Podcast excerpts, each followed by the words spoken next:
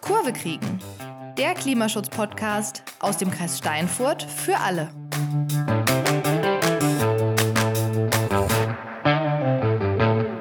Hallo und herzlich willkommen zu einer neuen Folge unseres Podcasts Kurve kriegen. Oder sollte ich besser sagen, zu einer Doppelfolge. Denn diesmal müsst ihr gleich zwei Gespräche, die ich geführt habe, quasi zusammendenken. Wir haben beide Gespräche gleichzeitig für euch veröffentlicht und gemeinsam bilden diese Gespräche eine Folge, nämlich unsere Folge zur Klimaanpassung in Wald- und Landwirtschaft. In einem Teil dieser Folge spreche ich mit Förster Georg Berkemeyer, und zwar über die Veränderung des Klimawandels, die er im Wald spürt. Und im anderen Teil, nämlich in diesem hier, den ihr nun hört, spreche ich mit einem Landwirt, und zwar natürlich über die Veränderungen in, den, in der Landwirtschaft. Wir alle spüren ja den Klimawandel bereits.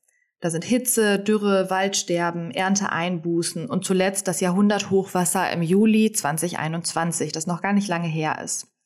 Und das Ganze, was wir da spüren, ist auch wissenschaftlich belegt. Eine für den Kreis Steinfurt erstellte Klimawirkungsanalyse bestätigt nämlich die Annahme, dass ganz viele Quartiere und Straßenzüge und auch Flächen hier im Kreis Steinfurt in Zukunft noch häufiger von Hitze und Trockenheit und Starkregenereignissen betroffen sein werden. Und ich stelle mir jetzt gerade einfach die Fragen angesichts dieser Studie, wie genau ist das alles hier bei uns vor der eigenen Haustür spürbar? Und was wird eigentlich schon aktiv getan, um sich diesen neuen Bedingungen anzupassen? Und um darüber zu sprechen, im Zuge des Themas Landwirtschaft, habe ich mir wieder jemanden eingeladen, und zwar Jan Große-Kleimann. Herzlich willkommen, Jan. Dankeschön, guten Tag. Schön, dass du hier bei uns bist. Äh, du bist Landwirt hier aus Steinfurt-Borkhorst. Du bist Mitglied der Jungen Deutschen Landwirtschaftsgesellschaft und wir wollen heute über klimaresiliente Landwirtschaft sprechen. Und du hast mir auch im Vorfeld schon ein bisschen mehr über dich erzählt, deswegen stelle ich dich mal kurz vor, Jan. Ähm, du bist aktuell noch im Masterstudium, du schreibst gerade deine Masterarbeit über Rentabilität von Agroforst im Münsterland an der Uni Bonn.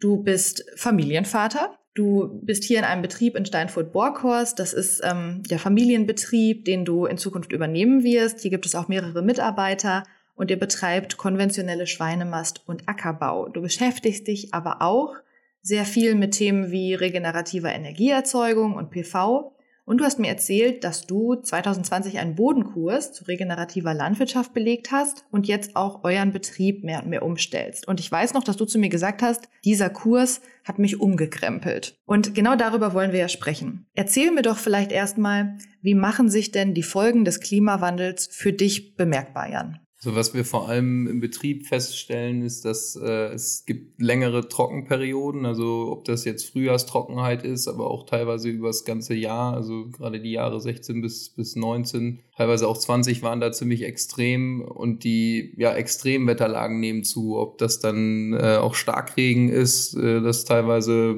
ja, bis zu 100, 120, 150 Liter auf den Quadratmeter innerhalb von wenigen Stunden fallen ähm, das, das häuft sich so. Das hat es früher vielleicht auch gegeben, aber wir stellen, stellen eben fest, dass wir immer öfter damit konfrontiert werden. Und das merken wir dann eben auch an unseren Böden und unseren Kulturen, wie die damit umgehen. Dass natürlich entsprechend stressanfällig äh, sind, genau für solche Situationen. Ne? So merken wir es, sage ich mal, überwiegend. Ja. Mhm, also du schilderst eindeutig, ihr spürt es.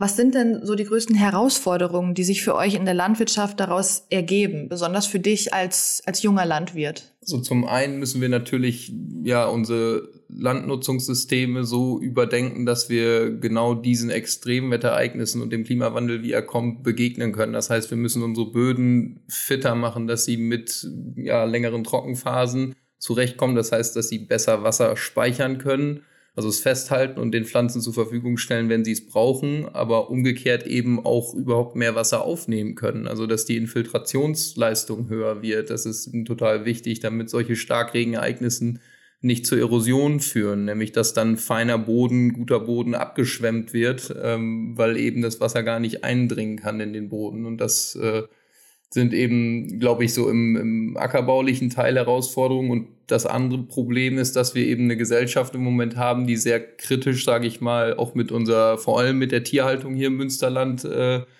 ähm, sich auseinandersetzt. Und wir müssen eben, glaube ich, als Landwirte uns gut überlegen, wie sieht der zukünftige Markt aus, für den wir produzieren. Wollen wir weiter für den Weltmarkt hier Schweine mästen oder wollen wir vielleicht auch überlegen, ähm, uns etwas ja, regionaler aufzustellen und vielleicht auch ähm, gerade bei den Tieren, da sehe ich ein bisschen das Problem, ähm, wenn wir in Zukunft Ersatzfleisch bekommen, wenn ähm, ja auch aus dem Ausland, in Spanien zum Beispiel, aus, aus dem Klima Reizschweine gehalten werden können, die günstig in die Supermärkte kommen, dann haben wir ja einfach ein Problem mit unserem bestehenden Produktionssystem. Und das als Junglandwirt zu erkennen und da, ich sag mal, einen Marktpotenzial äh, zu entdecken, wo wir auch eine, eine nachhaltige ähm, oder nachhaltigen Betrieb drauf aufbauen können. Das ist, glaube ich, eine, eine Riesenherausforderung, gerade auch mit den ganzen politischen Rahmenbedingungen, die alles andere als leicht sind und uns eben auch Planungssicherheit nehmen. Stichwort Außenklimareiz. Wenn ich einen Stall umbauen möchte, kann ich, also habe ich gerade Schwierigkeiten, eine Genehmigung zu bekommen aufgrund des Zielkonfliktes Emissionsschutz für Anwohner, aber eben dann auch ja Außenklima, sprich mehr Tierwohl eigentlich fürs Tier, was ich ja, was ich ja möchte, so und oder was die Gesellschaft vor allem auch möchte. Und ja, das ist eben ein Riesenproblem, damit umzugehen. Mhm. Jetzt hast du schon von den Problemen ein bisschen gesprochen. Ich weiß aber auch, dass du jemand bist, der da ganz viel anpackt. Wir haben ja schon im Vorgespräch ähm, das Thema gehabt, regenerative Landwirtschaft. Du hast mir ein bisschen darüber erzählt. Erzähl mir doch nochmal, was genau es eigentlich mit regenerativer Landwirtschaft auf sich hat. Also was genau machst du? Was steckt hinter diesem Begriff? Also die regenerative Landwirtschaft befasst sich intensiv mit dem, mit dem Boden und hat eben das Ziel, dieses Ökosystem Boden-Pflanze wieder vollständig herzustellen, also wieder intakt zu bringen. Und das heißt im Wesentlichen, dass ich Humusaufbau betreibe auf den Flächen, so gut es geht, wie es, mir möglich ist.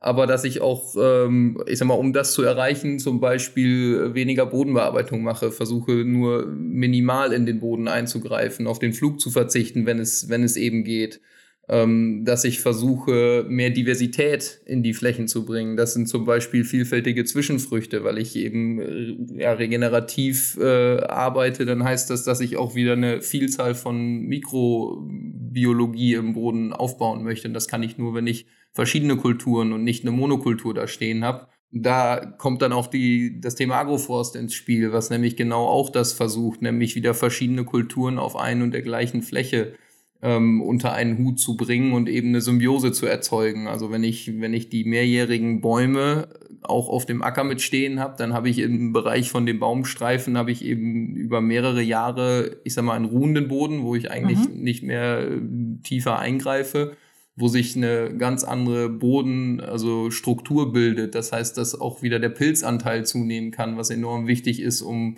um eben den, den Ackerkulturen, die auch nebenan wachsen sollen, wieder das passende Milieu zu bieten, dass zum Beispiel auch weniger Un Unkraut oder wir, wir würden es Pionierpflanzen nennen, mhm. ähm, hochkommen, weil, weil die haben nämlich zum Ziel, für, für den Boden bestimmte Nährstoffe auszuschließen und äh, ich sag mal, von der Natur her werden die losgeschickt, um äh, langfristig den Boden wieder mehr in einen ja, Waldboden zu bringen, wenn man es jetzt auf die Spitze treiben ja. würde. Und das müssen wir versuchen zu erkennen und, und entsprechend das imitieren, zum Beispiel durch den Einsatz auch von, von Fermenten. Also das ist im Prinzip ja Mikrobiologie oder Milch, Milchsäure ist das. Mhm ähm, die aber genau diese ganze, ähm, diese Nährstoffe im Prinzip beinhaltet, die ich, die sonst mir die, die Unkräuter aufschließen wollen, ah, sage ich jetzt mal so. Und dadurch versuche ich den Unkrautdruck zu lindern. Mhm. So, da stehe ich aber auch am, am Anfang, muss ich ehrlich sagen, es ist auch eben mit sehr viel, ähm, ja, Arbeit verbunden. Also arbeitswirtschaftlich diese regenerativen Maßnahmen umzusetzen in dem normalen Betrieb erfordert doch schon eine Menge ähm, Umstrukturierung und ja, auch finanziell geht man da erstmal in Vorleistung. Das glaube ich sofort. Was genau setzt du selber denn schon bereits um? Also was wir gemacht haben, ähm, ist zum Beispiel Raps mit Begleitpflanzen auszusäen. Das heißt, äh, ich habe neben dem Raps auch einen Klee und einen Leindotter und ein bisschen ein deutsches Weidelgras mitgesät und habe die Herbizidbehandlung weggelassen, weil ich ja statt den Monokulturraps anzubauen und dann Herbizid zu spritzen, damit der Raps möglichst nackt alleine da steht und keine Konkurrenz hat, habe ich im Prinzip ihm direkt Freunde mit an die Hand gegeben, die dafür sorgen sollen, dass, dass die, die Biologie im Boden eben ja vielfältiger aufgestellt ist. Und ich spare mir dann natürlich die Herbizidmaßnahme und habe äh, den Vorteil, dass nach der Rapsernte im Sommer schon wieder eine Begrünung, nämlich Klee und Gras im Boden unten drin steht. Mhm. Das heißt, ich kann den Boden auch dann wieder bedeckt und unberührt lassen bis zum nächsten Herbst, bis zur Getreideaussaat. Das heißt, ich habe die Zeit maximiert, in der ich den Boden zum einen nicht bewegen muss intensiv mhm. und zum anderen aber auch eine Begrünung da ist, weil nur grüne Pflanzen auf dem Acker können Kohlenstoff speichern und können auch Kohlenstoff in den Boden bringen um Humus aufzubauen und meine, mein Mikrobiom zu ernähren. Das ist eben die, die große Herausforderung. Das ist so ein Punkt. Das andere ist, wir haben angefangen, andere Bodenproben zu nehmen, die nämlich mehr ins Detail gehen, was die Basensättigung angeht. Das heißt, wir betrachten den Boden dann nicht mehr nur als Nährstoffbüchse, wo wir, sage ich jetzt mal ganz platt, äh, die drei Hauptnährstoffe uns angucken, die düngen nach Entzug, wie die Pflanze es soll und das war's, sondern wir gucken wirklich, wie, wie sieht's am Austausch, also im, im Boden selber aus wie können wir das Verhältnis zum Beispiel von Calcium zu Magnesium so steuern, dass, es, dass sich das auf einem ja, idealen Gleichgewicht befindet? Ähm, um da eben einfach äh, auch dadurch den Unkrautdruck zu lindern und die, die Bearbeitbarkeit und die ganze Bodenphysik wieder besser in Ordnung zu kriegen. Das sind so Beispiele. Also es ist wirklich eine ganz andere Art und Weise, dem Boden zu begegnen und damit umzugehen. Definitiv, ja. Was ist der Unterschied als Laie gefragt zwischen regenerativer Landwirtschaft und Ökolandwirtschaft? Ich würde sagen, jetzt für mich so definiert, Ökolandwirtschaft setzt einfach nur fest, es werden bestimmte Dinge weggelassen, nämlich synthetische Pflanzenschutzmittel und, und Dünger vor allem.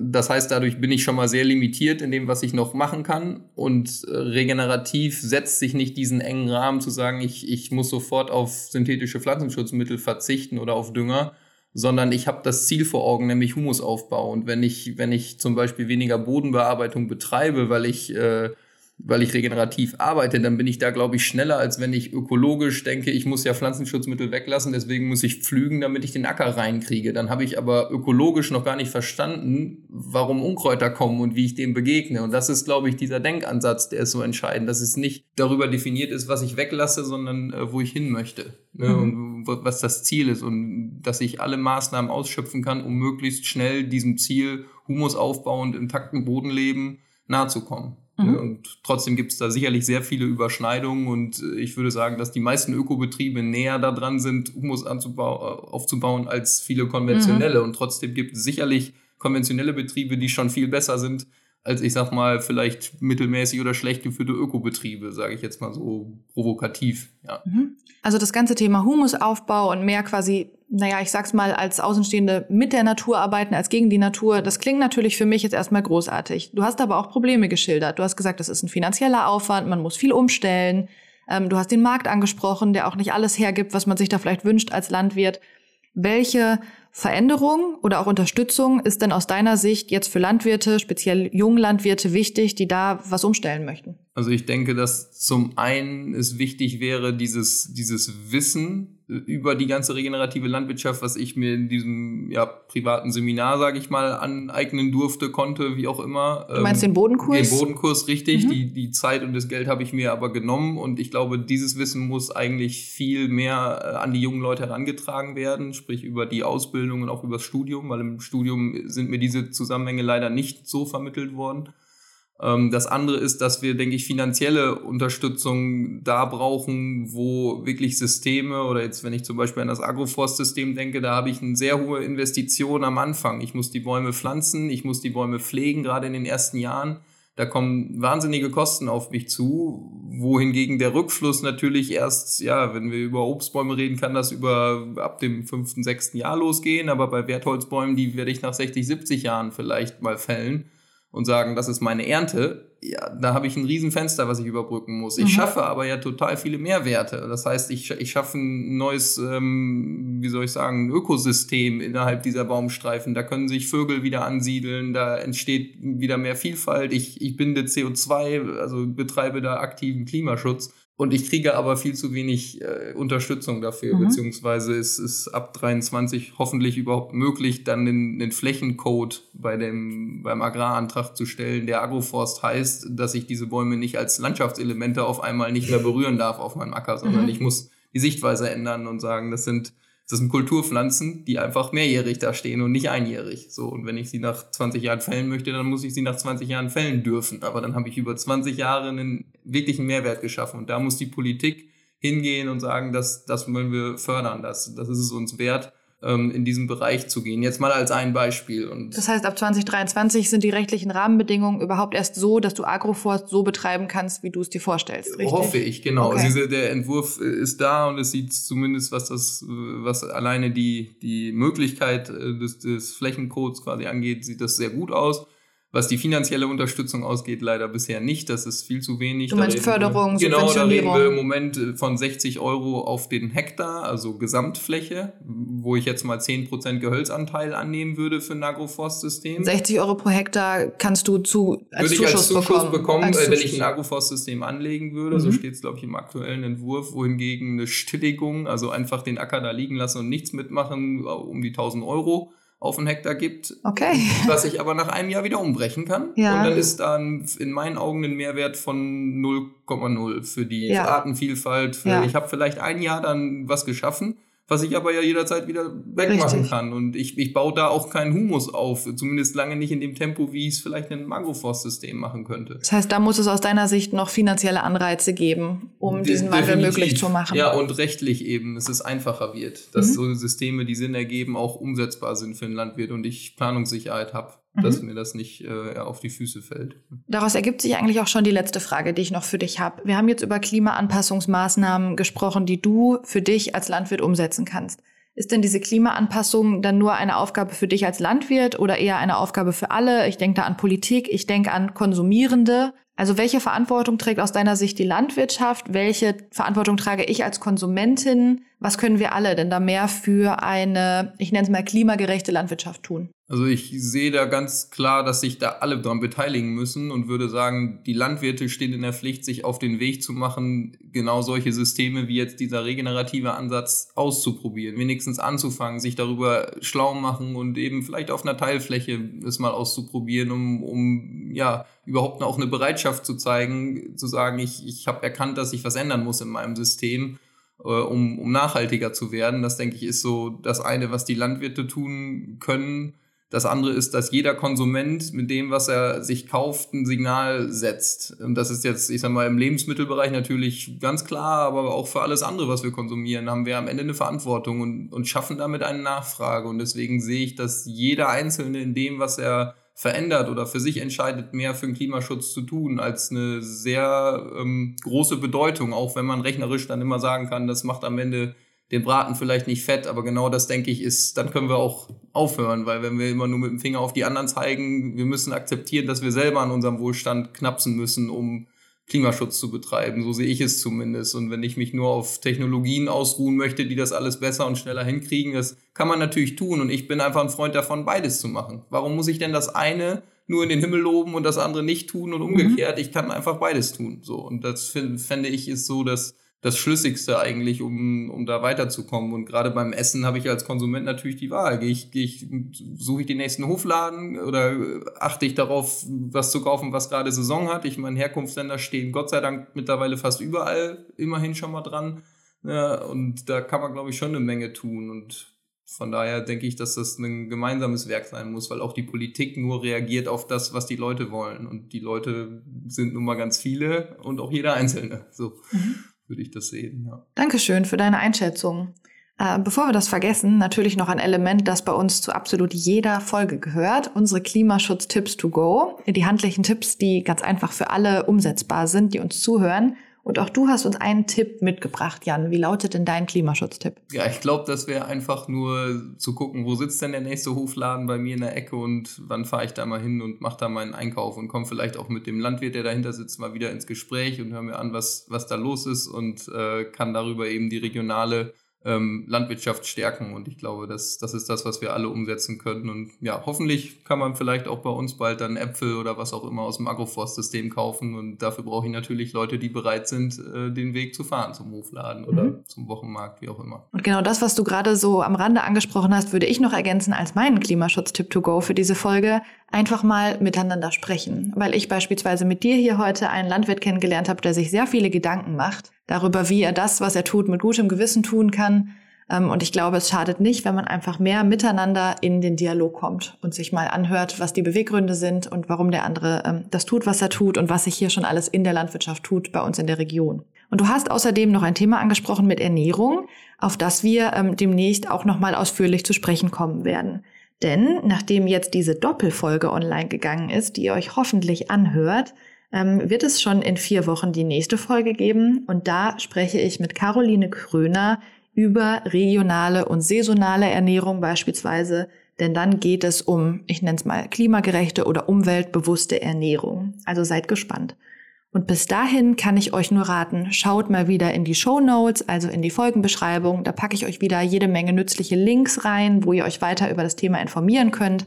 Rund um das Thema regenerative Landwirtschaft, Agroforst, da werdet ihr viele Infos finden. Lasst uns eine gute Bewertung da.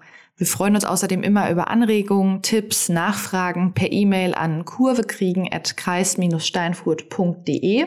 Und ich freue mich, wenn ihr beim nächsten Mal wieder reinhört. Dankeschön, Jan, dass du mit dabei warst. Ja, vielen Dank für die Einladung. Hat mich gefreut. Hat mich sehr gefreut. Und an euch alle, die ihr zuhört, Dankeschön für eure Zeit und bis zum nächsten Mal. Kurve kriegen wird produziert vom Amt für Klimaschutz und Nachhaltigkeit des Kreises Steinfurt. Konzept Christina Gärtner, Claudia Franka Machado, Sarah Vollroth. Moderation Christina Seer. Technische Umsetzung Ricardo Köhne. Dieser Podcast gehört zum Förderprojekt Kommunaler Klimaschutz NRW und wird gefördert aus Mitteln des Europäischen Fonds für regionale Entwicklung. Vielen Dank fürs Zuhören und bis zum nächsten Mal.